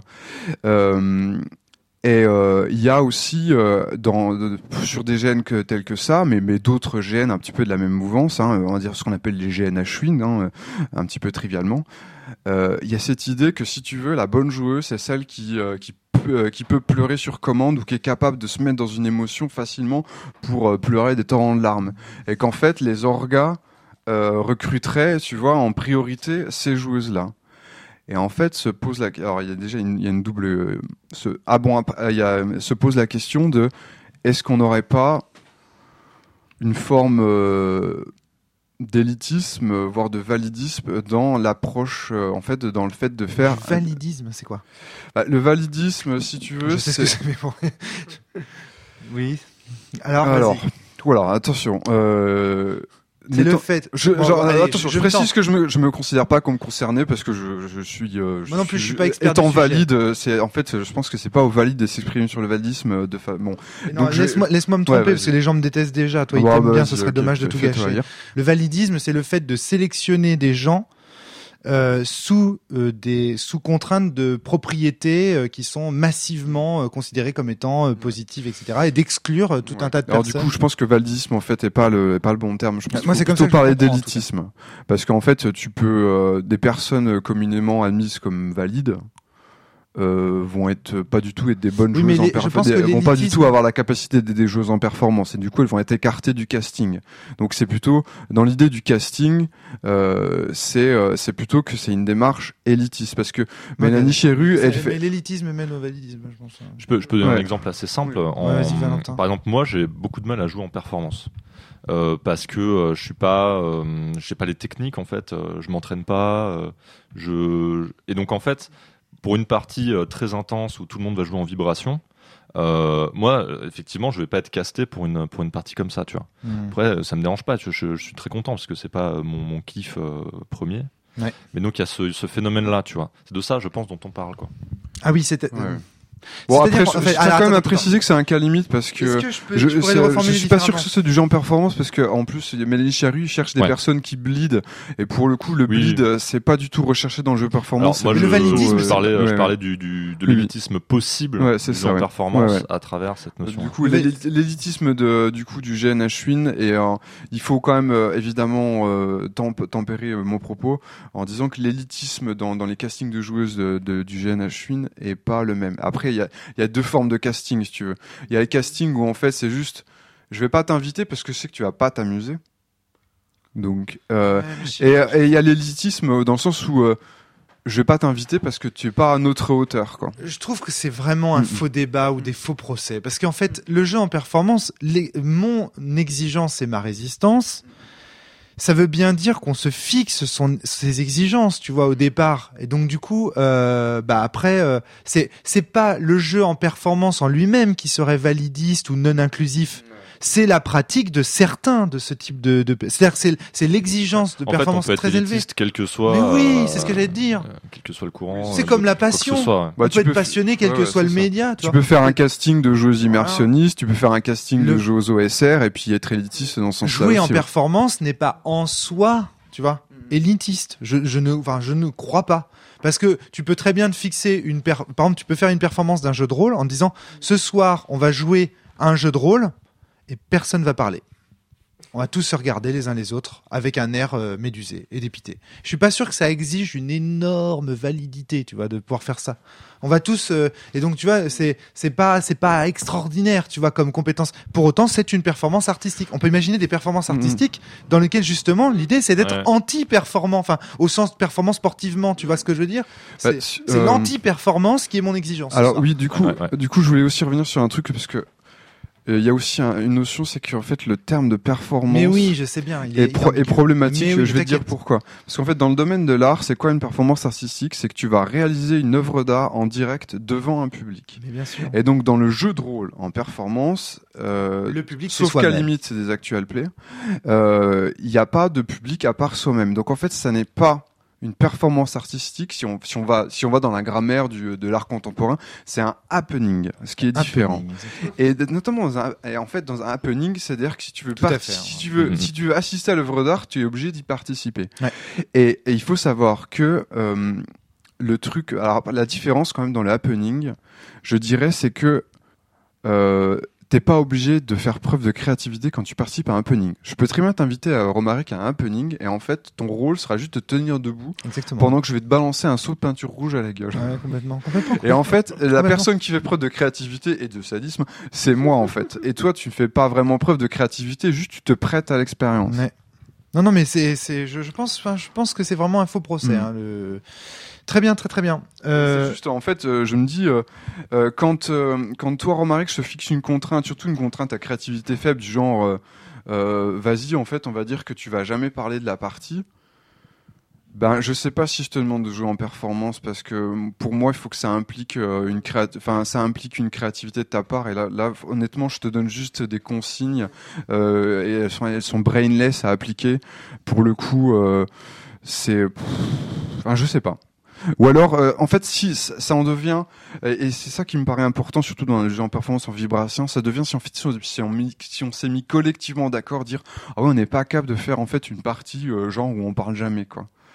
Euh, c'est aussi pour ça que hum, bon, on a parlé du jeu en performance unilatérale avec les MJ, tout ça, machin.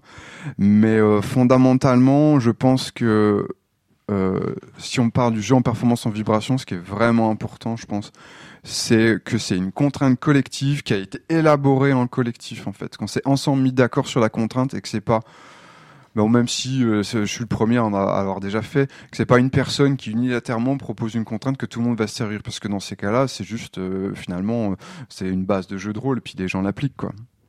Je suis en train de, de réfléchir en fait. euh, Parce que finalement, euh, là, on a, tu vois, il y a deux, deux catégories, performance en vibration, performance unilatérale, mais je, je me pense, je pense qu'il peut y avoir d'autres formes, en fait, tu vois. modes, ouais. Voilà, ça a d'autres modes De d'expression. toute façon, euh, moi je pense que ça va se balkaniser. Hein. Ouais, clairement. Mais en fait, le truc, c'est pourquoi c'est quand même important. Je trouve, enfin, je trouve parce que euh, qu'il y ait au moins ces deux modes-là qui soient expliqués, c'est parce que je pense qu'il peut y avoir euh, des, des incompréhensions d'entrée de jeu sur le jeu en performance, en mode quand ce que mon exigence, tu vois, c'est t'as un, un côté très personnel, comme si ça pouvait rester secret.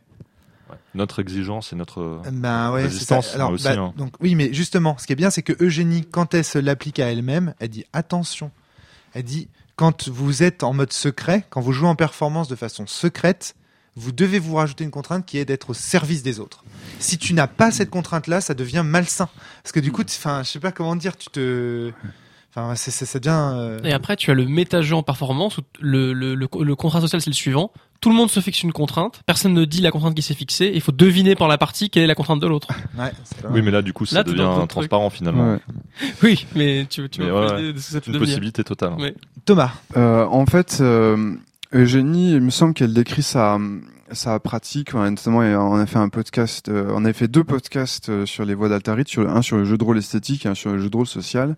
Et Eugénie décrivait sa pratique de jeu de rôle en performance comme une démarche à la fois esthétique, donc produire une esthétique, et sociale, c'est-à-dire bah, s'insérer en fait dans euh, euh, dans le collectif hein. et euh, jouer en collectif en fait. Euh, c'est-à-dire que c'est en fait on parle d'une vibration à la fois euh, créative mais aussi vraiment une vibration humaine. Et je pense que il y a vraiment une notion d'écoute et j'irais même jusqu'à dire de care qui est importante. Et je vais prendre un exemple d'ailleurs de partie qu'on pourrait croire ratée mais qui ne l'est pas grâce en fait à cet aspect, je dirais. bienveillant qui me semble important, en tout cas dans le jeu en performance tel que décrit par Eugénie.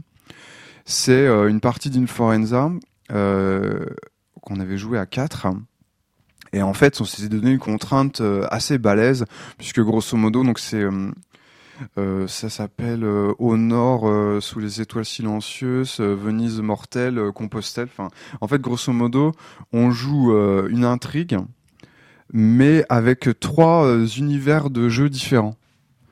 Et en fait, euh, l'univers arrête pas de, de slider en de fait shifter. ouais. de, de shifter. Donc, euh, au milieu d'une phrase, en fait, euh, le décor va changer. On change com- complètement d'univers, tiens un peu à la Dark City, quoi. Et, euh, et donc, c'était quand même une contrainte euh, assez euh, assez élevée, quoi. Et euh, sur les quatre, on est trois, on arrive à suivre la contrainte. Et en fait, il y a une quatrième personne qui euh, qui euh, en fait Qui est pied, crevé est crevé de sa semaine et qui perd pied et en fait qui n'arrive pas euh, voilà, qui n'arrive pas, euh, enfin, qui arrive tellement pas à suivre la contrainte que du coup, il arrive même tout simplement pas à jouer en fait. C'est-à-dire que elle peut, elle peut même plus roleplayer parce que la contrainte est au-dessus de ses forces. À ce moment-là, on lui dit, mais vraiment un nombre incalculable de fois, on lui demande comment ça, déjà, euh, euh, on lui demande comment ça va, euh, qu'est-ce qu'on peut faire, et notamment on propose de faire tomber la contrainte, dire, bah si tu veux, finalement, on, garde qu'un seul univers et en fait, la personne dit non parce que ce que ce qui est en train de se passer, c'est vraiment intéressant. Et du coup, je, je vais comment Je reste, je vous écoute et je, je, je débrieferai avec vous. Pour le reste de la partie, je suis trop fatigué pour jouer, je vous écoute, mais je suis là et en fait, on est resté là les uns pour les autres en fait. Même si finalement, il y a une personne qui a, en termes de, qui a, qui a pas pu euh, accomplir la performance, mais il y a vraiment quand même, je pense, cette euh, et euh, je pense Et c'est était- ok pour parler comme voilà, c'est ça, ouais. C'est pas grave, tu vois. Donc euh, il y a vraiment une notion de, care euh, et d'ailleurs notamment il y a une pratique assez courante dans le jeu en performance, c'est d'utiliser les outils de sécurité émotionnelle euh, pour ces aspects de confort, pour signaler des inconforts créatifs en fait, plus que des inconforts, si tu veux, de vraiment psy- euh, psychologiques quoi. Puis là encore une fois, hein, c'est toutes ces, euh, toutes ces, tous ces outils de sécurité émotionnelle, c'est pas propre euh, au jeu de rôle en performance. Hein, Enfin, tu vois ce que je veux dire, c'est jouer au jeu de ce, rôle qui est, tout ce court. qui est propre, c'est la façon Voilà. dont tu utilises la sécurité émotionnelle euh, quand tu joues en perf quoi. Ok, pas mal. Euh, Est-ce que vous avez des questions, des d'autres choses à nous proposer pour Je pense que là, on a déjà bien dégrossi le sujet, euh, même si le podcast est court finalement, puisqu'il ne fait qu'une heure, hein, euh, une heure euh, dix. Euh, je pense qu'on a déjà bien euh, bien dégrossi le, le sujet. Après, il y a une autre question, mais qui, enfin, comment dire Là, moi, moi, je, de toute façon, je ferai un podcast pour présenter après mon point de vue là-dessus, parce que je pense que euh, le, le gros, pourquoi est-ce que euh, euh, parmi, euh, enfin moi par exemple en tant qu'auteur, la première fois que j'ai entendu parler de cette pratique, j'ai eu une réaction vraiment viscérale de oh ça me fait peur, oh là là ça me correspond pas. Pourquoi? Parce que dans le fond, comme chaque table pose ses exigences, les exigences de sa propre performance, moi qui suis auteur de jeu, je me suis dit mais merde alors pourquoi je me fais, je me casse le cul à faire des jeux? Ces gens font des jeux tout seuls. Et donc du coup, moi, tu vois, et je me dis merde, moi qui l'i- dans l'idée de transmettre un système euh, à travers mes bases de jeu, si les gens se saisissent de mes jeux et jouent avec leur système à eux, bah ça sert à rien que je fasse des jeux, ça sert à rien que je me casse le cul à faire un jeu, parce que les, puisque de toute façon les gens joueront avec leurs exigences à faire. Et donc du coup il y a un côté sur le coup je réagis en me disant mais merde, ces gens sont en train de de, de me faire du mal en fait euh, concrètement parce qu'ils vont faire en sorte que plus personne ne jouera à sens parce que tout le monde. Sauf qu'en fait la pratique du jeu en performance ce n'est qu'une pratique de jeu de rôle parmi d'autres. Il restera toujours des gens pour jouer autrement. Et je vais même aller plus loin. Parmi les gens qui vont décider de jouer en performance ce soir, peut-être que demain, ils accepteront de jouer avec moi, à, mes jeux à moi. C'est-à-dire que c'est pas parce que, encore une fois, c'est de l'essentialisation que de dire ah bah voilà, bah du coup euh, Eugénie jouera jamais à Sens. Felundra, il ne jouera plus jamais à Sens. Bon, lui, il l'a écrit, c'est un article qu'il a, qu'il a. Mais tu vois, il y a un côté. Mais non, si ça se trouve un jour le jeu en performance, ces gens-là, ça les gavera et ils se diront ah ben non en fait j'ai envie de jouer au jeu de rôle euh, euh, tu vois comme euh, je sais pas comme les autres ou comme comme ça ou comme si. Et si ça se trouve demain les gens inventeront de nouvelles pratiques de nouvelles activités autour du jeu de rôle. Bon, on a parlé du jeu en transe par exemple c'est une réponse une innovation je pense qui est bah voilà qui est parallèle contiguë euh, qui, est perpendiculaire au jeu en performance. Sur le coup, si tu veux, ma réaction, c'est de dire, mais alors dans ce cas-là, chacun son jeu de rôle. J'avais l'impression de me retrouver euh, dans l'agora grecque euh, post post enfin avant Platon quoi, où les gens disaient à chacun sa philosophie, Eugénie est la mesure de toute chose. bah, tu vois, je me dis, mais, mais c'est quoi ce, ce, jeu de rôle dans lequel, en fait, à chacun son jeu de rôle, chacun fait ce qu'il veut, euh, voilà. Et je me suis dit, mais merde, on va revenir en arrière. On va revenir en arrière, à l'époque où les gens, euh, chacun faisait son petit truc dans son coin et prétendait jouer à ceci, à cela, c'était le chaos, etc. Mais pas du tout. En fait, le jeu en performance permet de définir clairement une pratique et se définissant clairement comme pratique, permet par là même de mieux comprendre ce que je fais moi. En me posant une altérité, il me permet de mieux comprendre mon activité. Et donc, euh, à partir du moment où on le voit comme ça, et plus comme une espèce de virus qui se répand sur les rôlistes et qui les empêcherait de jouer à Sens, à Vadémécom et Oval, eh bien on se dit qu'en fait, ça peut être une bonne manière de retrouver Sens, Vadémécom et Leval aussi. Oui, tout à fait. Euh, il y a Félix notamment qui parle beaucoup de hum, paradigme, ou on pourrait dire de courant artistique, dans une certaine mesure. C'est-à-dire qu'il y a la cohabitation possible de plusieurs courants artistiques. Maintenant, la question que je me pose et que ça me renvoie à moi, c'est finalement de quel courant je suis quand je ne fais pas de, du jeu en performance. Exactement. C'est-à-dire qu'en fait, je ne suis pas neutre. Exactement. dans ma pratique euh. C'est ça que ça m'envoie et, je trouve ça extrêmement intéressant quand même. Et voilà. Et voilà. Et donc, ce faisant, alors juste Valentin pour finir, le jeu en performance à travers ces articles, personnellement, à titre personnel, m'a poussé à mieux comprendre ma propre pratique. Et là, peut-être que le podcast sera, euh, l'article sera sorti quand ce podcast sera diffusé, mais pour le moment, je suis sur la rédaction d'un article pour préciser justement ma vision. Et là, je vais donner mon opinion sur les gens qui jouent en performance. En tout cas, je vais donner mon opinion personnelle. Je vais dire si j'ai envie de jouer en performance ou pas. Et je spoil, spoiler alert, la réponse est non. J'ai pas envie aujourd'hui de jouer en performance. Mais je veux dire, c'est pas pour ça que je dois interdire à des gens de le faire. Et justement, au contraire même, je dois les encourager à le faire parce que ça me permet de penser. Euh, mais je pense qu'on a bien compris. Antoine, Valentin, vous vouliez réagir? Je veux dire que le, mot est assez affreux, mais du coup, t'es es du courant conver, euh, convergenciste un peu, Valentin. Ça, euh, je sais pas. le terme, il n'y a pas à être d'un courant ou d'un autre. Valentin. Je, je sais, mais moi je trouve ça intéressant de me poser la question parce qu'en fait, ça me pose la question de qu'est-ce que j'aime pour pouvoir aller euh, plus facilement euh, vers des, des, expériences qui me plaisent en fait. C'est surtout ça en fait. oui, voilà, c'est ça. C'est-à-dire pour construire des expériences qui me plaisent, ça peut être intéressant d'essayer de comprendre comment elles fonctionnent. Moi, je pense que je suis une sorte d'immersionniste. Faudrait que je me, enfin. Moi, je sais pas ce que vous entendez par immersionniste. J'ai laissé, euh, je vous laisse parler de ça depuis le début, mais moi, moi, j'aime pas mais du tout. Euh, bon, c'est, c'est pas. C'est un ancien qui nous dit ça, quoi. bah oui, mais en fait. Je, je voulais rajouter un, un, tout petit élément. Euh, suit sur le game design. En fait, il est aussi possible euh, de créer des jeux dont l'objectif est d'être euh, le plus adapté au jeu en performance. C'est-à-dire que le jeu en performance, c'est pas on prend un jeu random euh, et puis euh, on, en fait quelque chose et puis on fait nos, nos petites tambouilles, etc. c'est quand même une partie de ça. Hein. Alors c'est une partie de ça, tout à fait. Mais c'est aussi possible de réfléchir à la manière de game designer des jeux. et d'ailleurs, Eugénie a fait un article qui s'appelle Le game design dans le jeu en performance, dans lequel elle dit bah il y a des jeux qui nous permettent de euh, De mieux, Voilà. nous. euh, qui, qui, qui facilite ça, euh, qui C'est euh, glissant, ça, non? Bah je, je sais pas ce que t'en penses Thomas. non Je trouve ça glissant, moi. Bah, on va exemplifier. euh, Ouais, je veux bien. Euh, voilà, Eugénie explique que euh, t'as euh, alors comment dire? Euh, le roleplay en fait par exemple il y a deux composantes. Il y a le fate play c'est jouer le script euh, jouer la règle et le free play c'est jouer euh, en dehors des règles enfin tu vois. Euh, donc évidemment le jeu en performance c'est quand même beaucoup du free play. Moi j'enverrai euh, sur ElectroGN euh, le, le manifeste du free play. Alors pour dans le sens de hacker jeu c'est pas aller très loin. Par exemple dans manifeste du free play ils disent on va se déguiser en zombie et on va attaquer un GN où c'était pas prévu qu'il nous voit débarquer quoi. Bon, là c'est vraiment le, le truc extrême. Ça c'est l'action directe du jeu en performance. C'est- En fait, c'est des situationnistes, quoi. Je sais Oui, pas si ouais. le courant si, artistique, quoi. si, si, bien sûr. Vraiment des situationnistes du gène. J'ai un, j'ai un Et très bon Appeniste. Euh, sur la, la place du game design en jeu en performance, bon, de toute façon, c'est ce qu'il faut savoir, c'est que d'un côté, on peut se dire le jeu en performance, euh, je l'ai précisé tout à l'heure, c'est un ensemble de règles à lui tout seul qui peut se suffire à lui-même. C'est-à-dire qu'on a fait des expériences, on a joué en freeform, euh, et en fait, ça marche. Parce qu'en fait, euh, le jeu en performance fait, enfin, tu rajoutes les joueuses, bien sûr, pour aller. euh, si, si tu prends juste le jeu en performance plus les joueuses, ça fait système. Ça, ça suffit à faire système. On n'a pas, on n'a pas besoin de base forcément, quoi. Ah bah non, mais j'ai des comptes rendus de, de comptes rendus de partie à l'appui. Hein.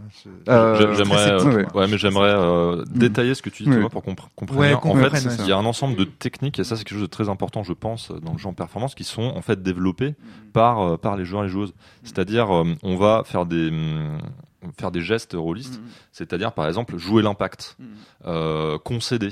C'est des techniques qui sont détaillées par Eugénie, qui, qui sont vraiment des outils qu'on peut utiliser euh, dans le en performance. Il y a aussi une pratique qui est euh, celle des ateliers, qui sont des manières de d'expérimenter des choses pour essayer de voir ce que ça fait. euh. Excuse-moi, j'ai Ouais. une objection là totalement naïve. Ouais, ouais. Euh, Est-ce que, alors, euh, la, les outils qu'on va employer ne dépendent pas des, de la per- du type de performance artistique qu'on cherche à réaliser Est-ce Ah, qu'on peut, sûr. dans l'absolu, donner des Ah conseils non, non, non. En fait, moi, je vois ça comme, euh, J'aimerais bien comme une palette de, de, de, de- d'un peintre, en fait.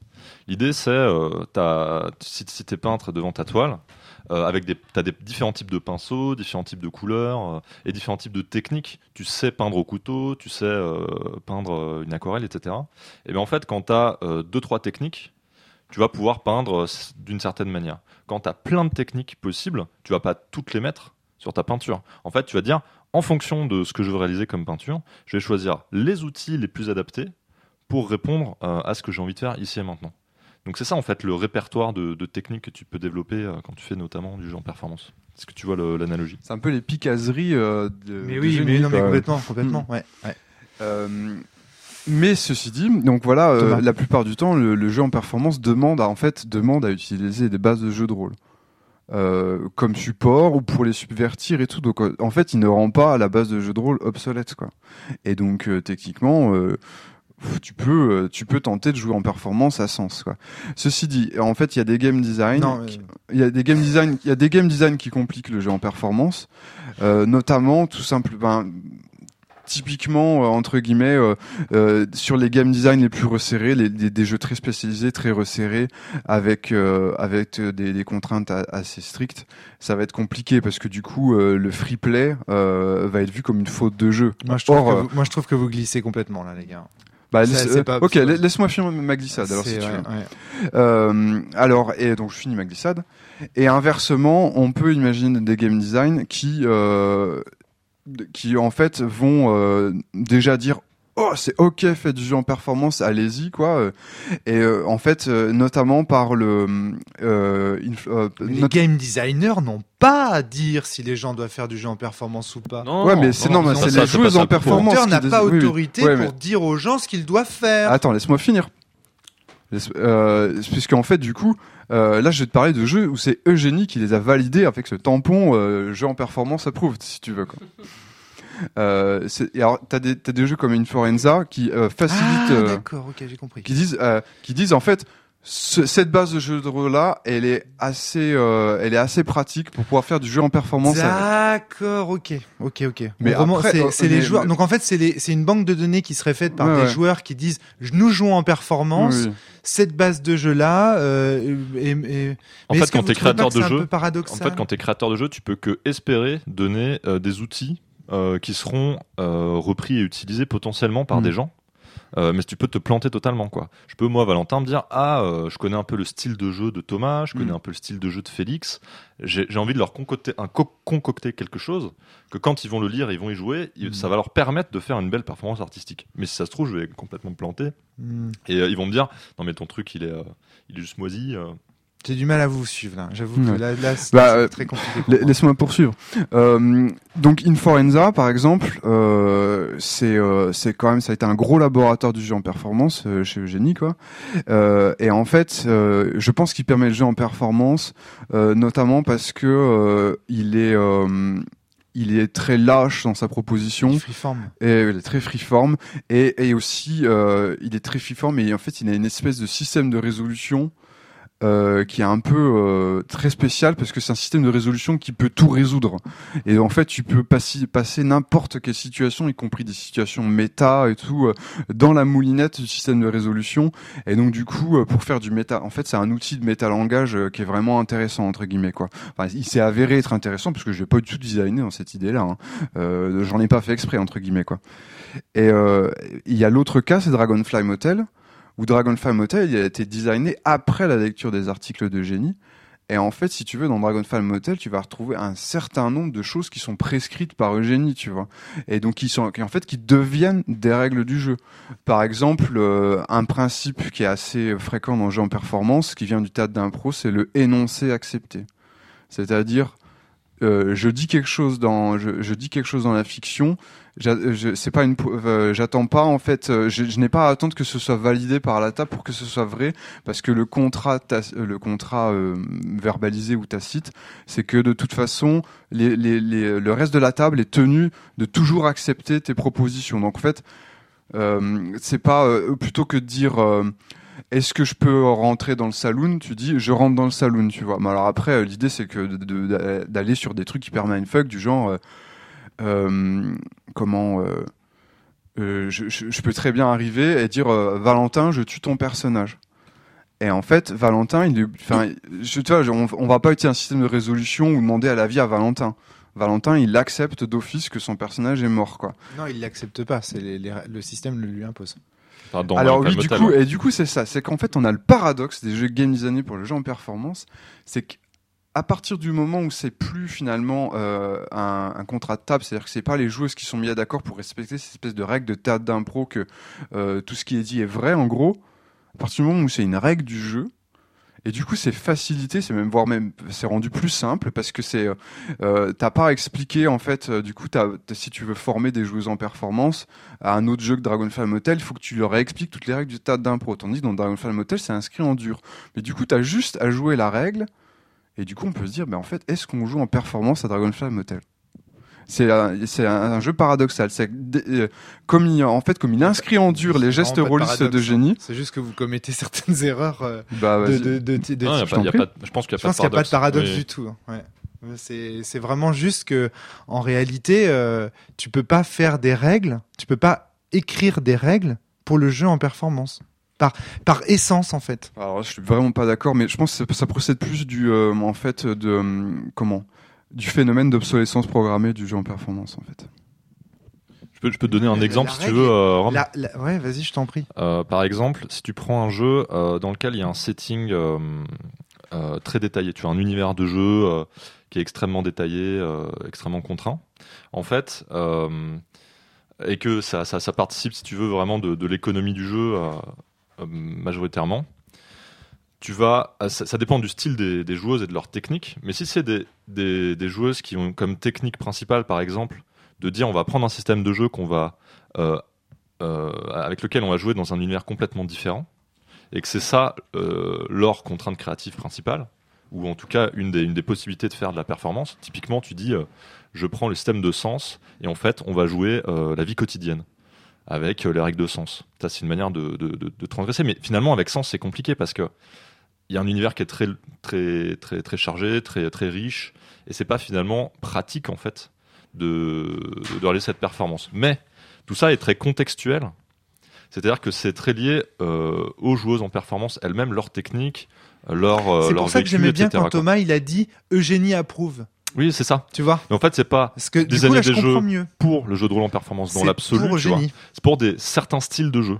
Par exemple, le génie, par exemple, voilà. Donc on tu peux faire pas des jeux designer. pour Félix, on peut Voilà, faire- on peut- je pourrais designer un jeu pour Ouais. Eugénie. D'ailleurs, Félix design des jeux pour lui-même, par exemple. En fait, tu peux designer un jeu pour ton jeu en performance, mais pas pour le jeu en performance. Voilà, exactement. Voilà. Exactement.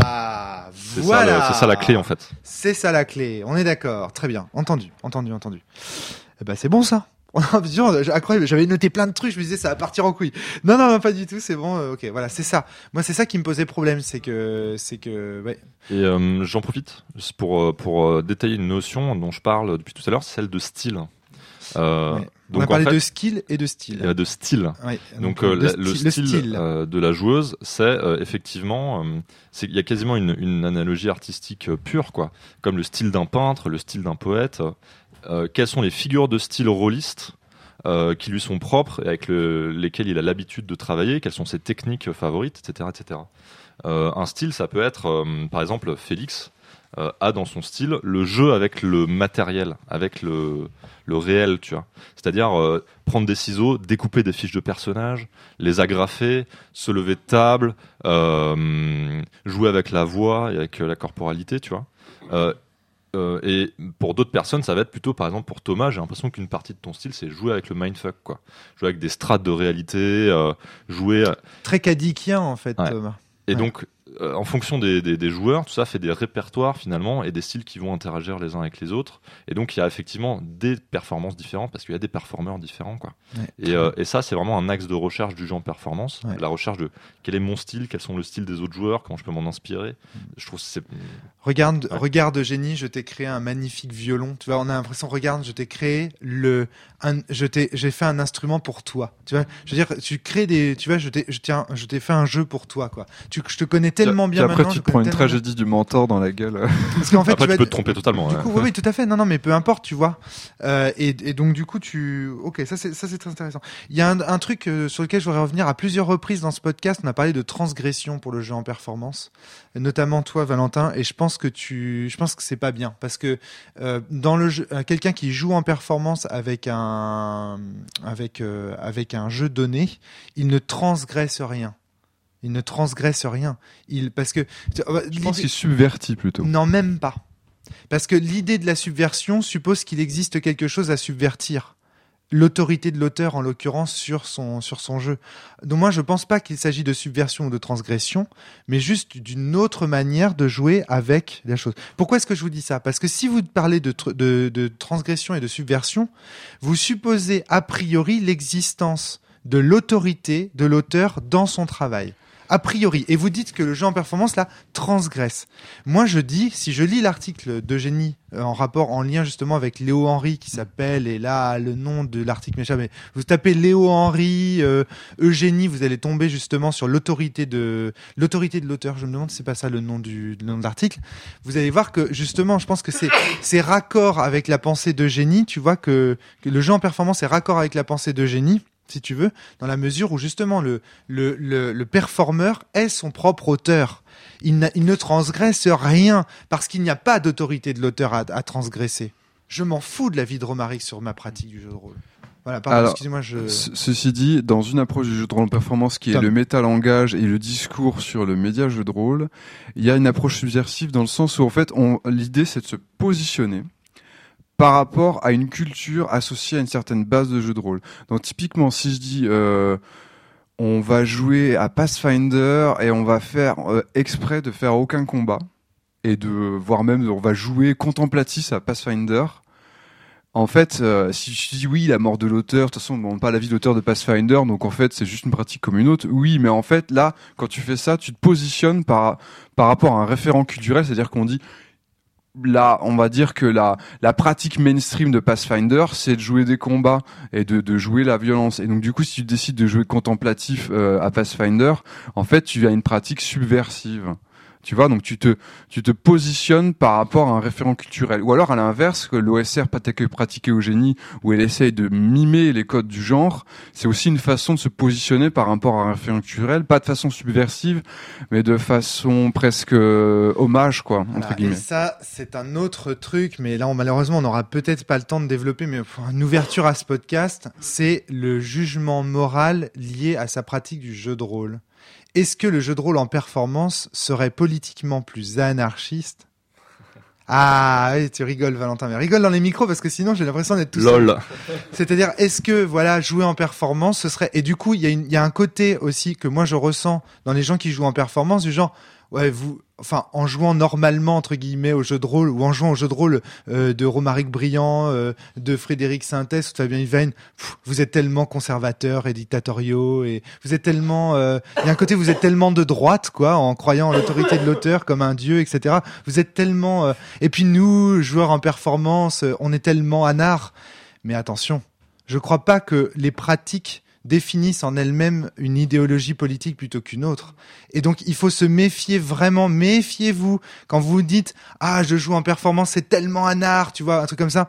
Oh, méfiez-vous, vous êtes en train de glisser dangereusement. Et de la même manière, vous dites, enfin, si vous vous rassurez en attention, les, les pratiques euh, du jeu de rôle ne disent rien du tout de votre euh, de votre de, vo- de vos tendances politiques.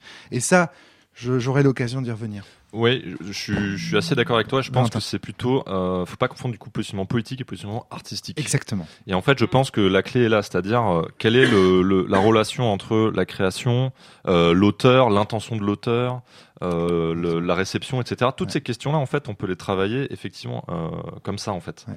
En les... Tellement. euh, alors après, il y a quand même des, des positions artistiques qui vont remettre du politique dedans, Mm. en disant que tout cela n'est pas indépendant et qu'en fait, euh, se positionner Tout artistiquement... à fait, mais tout à fait, tout à fait. Mais tu vois, Est-ce qu'il y a c'est- du jeu de rôle en performance marxiste-léniniste ou, para- ou paranoïaque critique Non, euh, mais je, donc méfiez-vous quand vous. Il ne faut pas orienter politiquement vos pratiques du jeu de rôle. On peut faire du, à mon avis, on peut faire du jeu en, en performance et être fasciste.